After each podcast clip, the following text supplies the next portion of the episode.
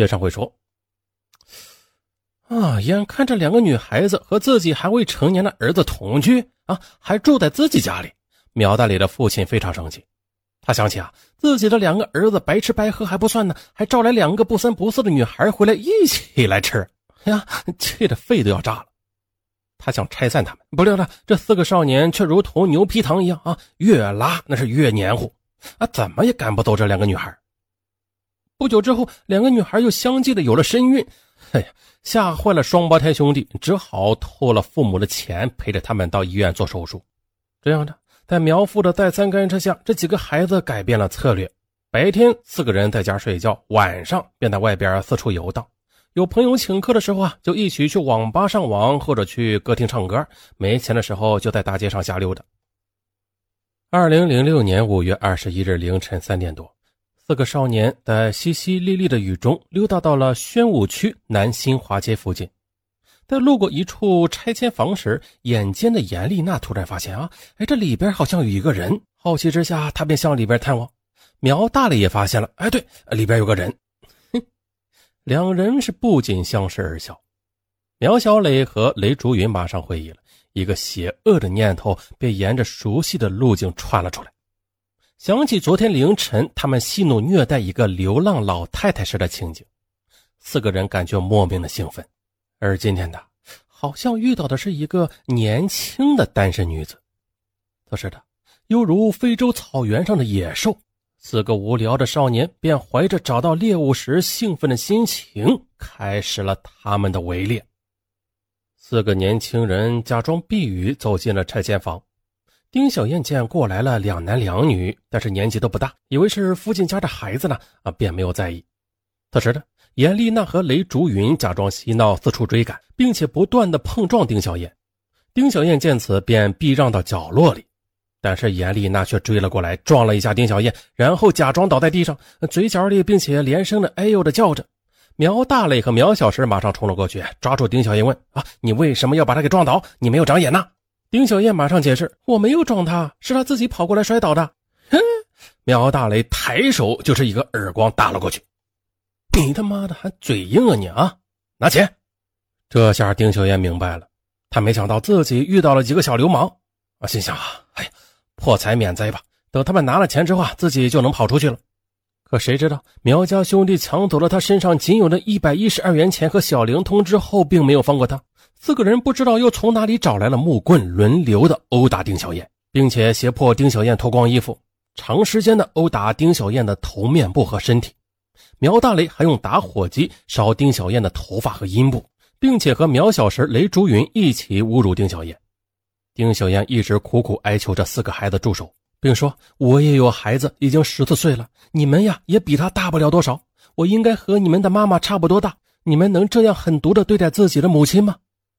可是，四个少年根本就没有听进丁小燕的话，他们在丁小燕的哀嚎中，似乎找到了一种另类的快乐和宣泄。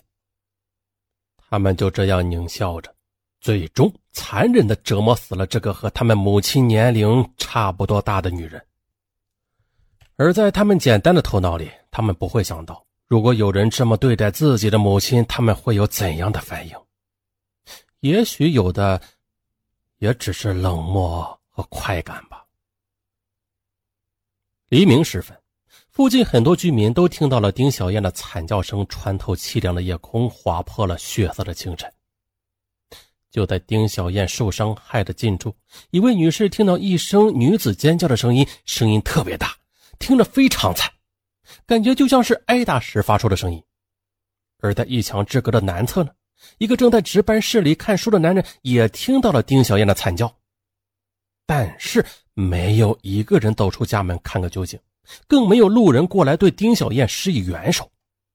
尽管的当时人影稀落，但在南新华街上还不时有驶过的汽车，但是也没有一辆汽车停下来。梁梦生啊，他没有想到，那天晚上的通话竟是夫妻俩最后的对话了。当晚，他回到家里，并没有看见妻子，小灵通也关机了。而喝了点酒的他，居然就这样的上床睡觉了。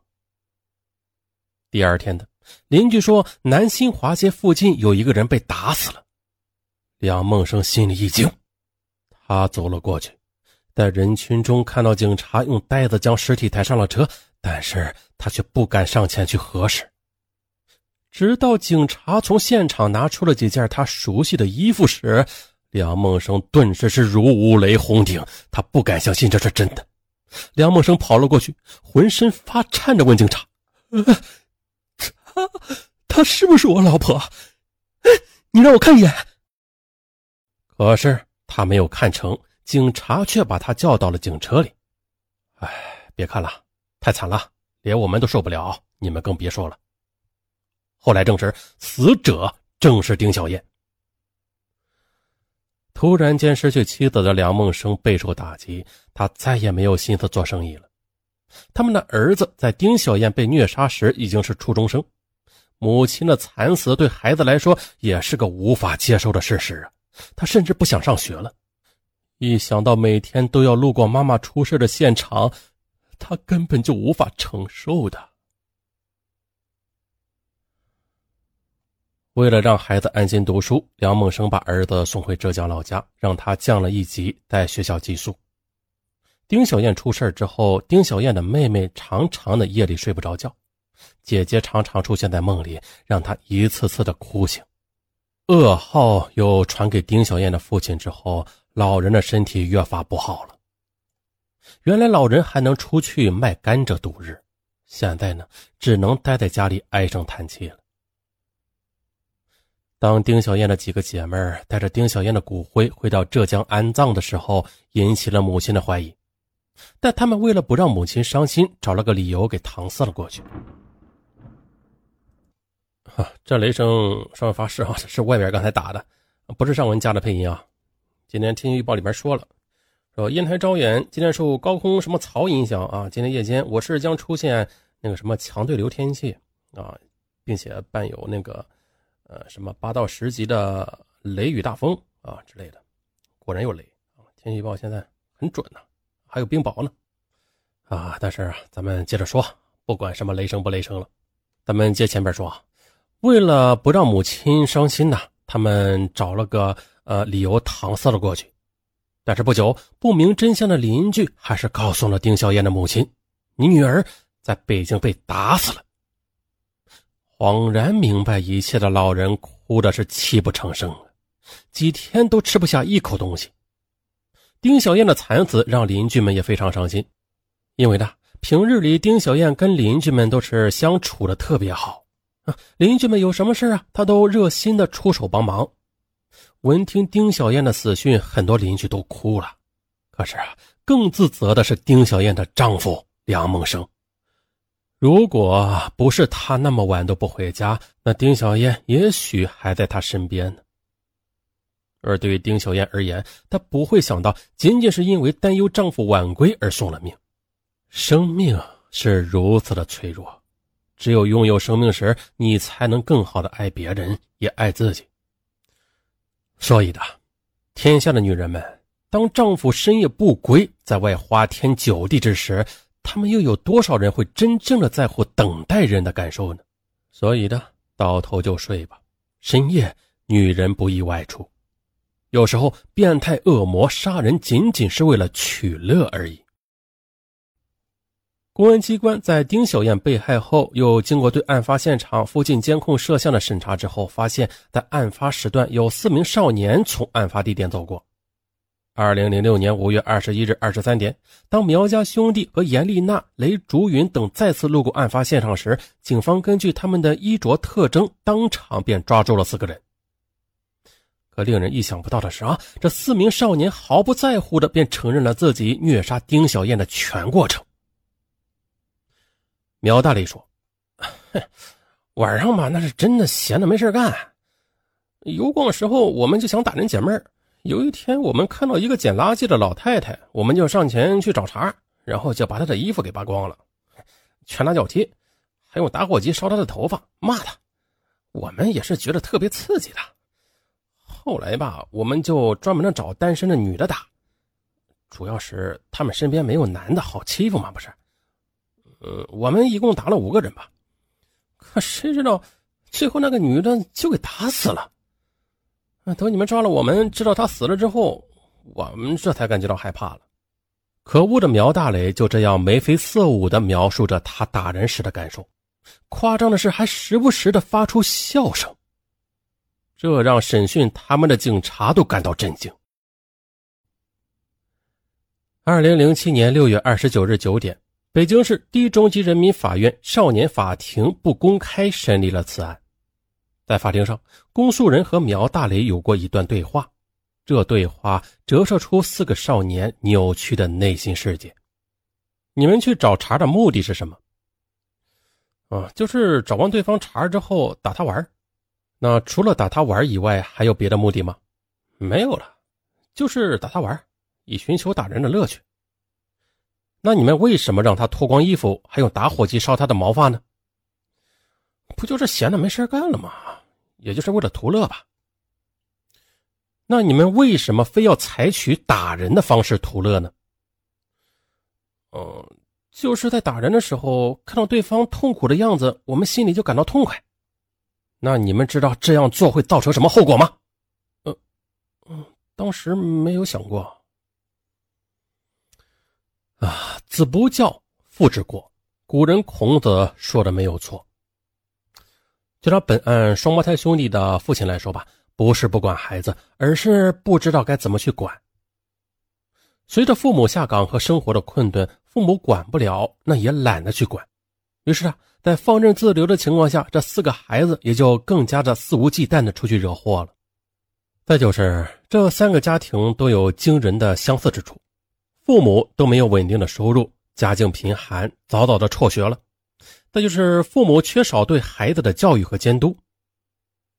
其中一个孩子的家长说：“呀，我由于家庭极端的贫困，成天的忙于奔波，便放松了对孩子的教育和监督，呃，致使他小小年纪就受到不良风气和不良人员的影响。”这一番话折射出当前家庭教育的一个大问题。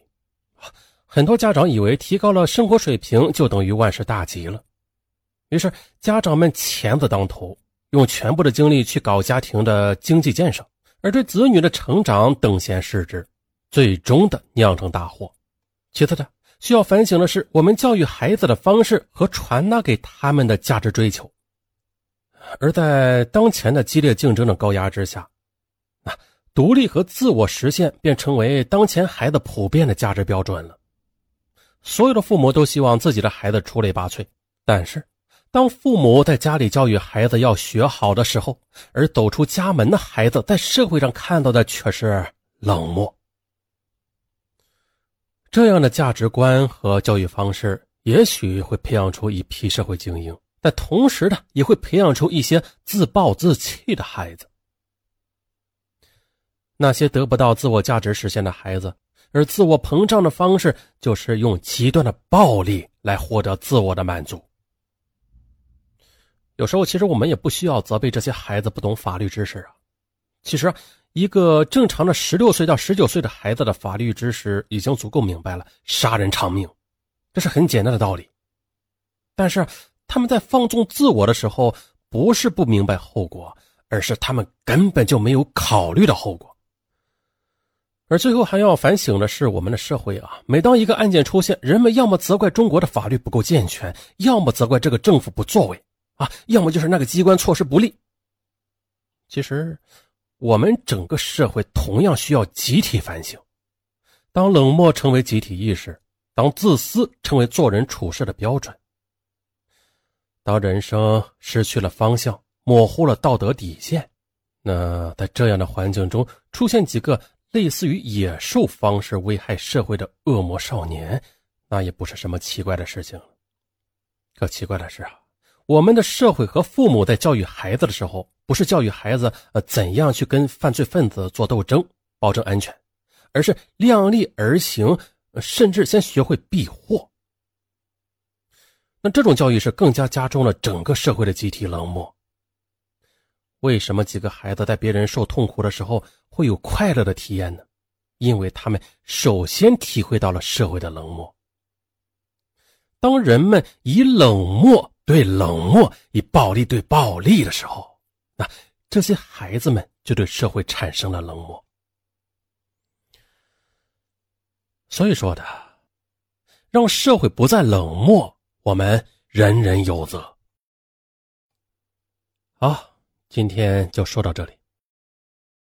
最后还是那句话，别忘了点赞、留言，最好再加上转发啊！上文感谢大家。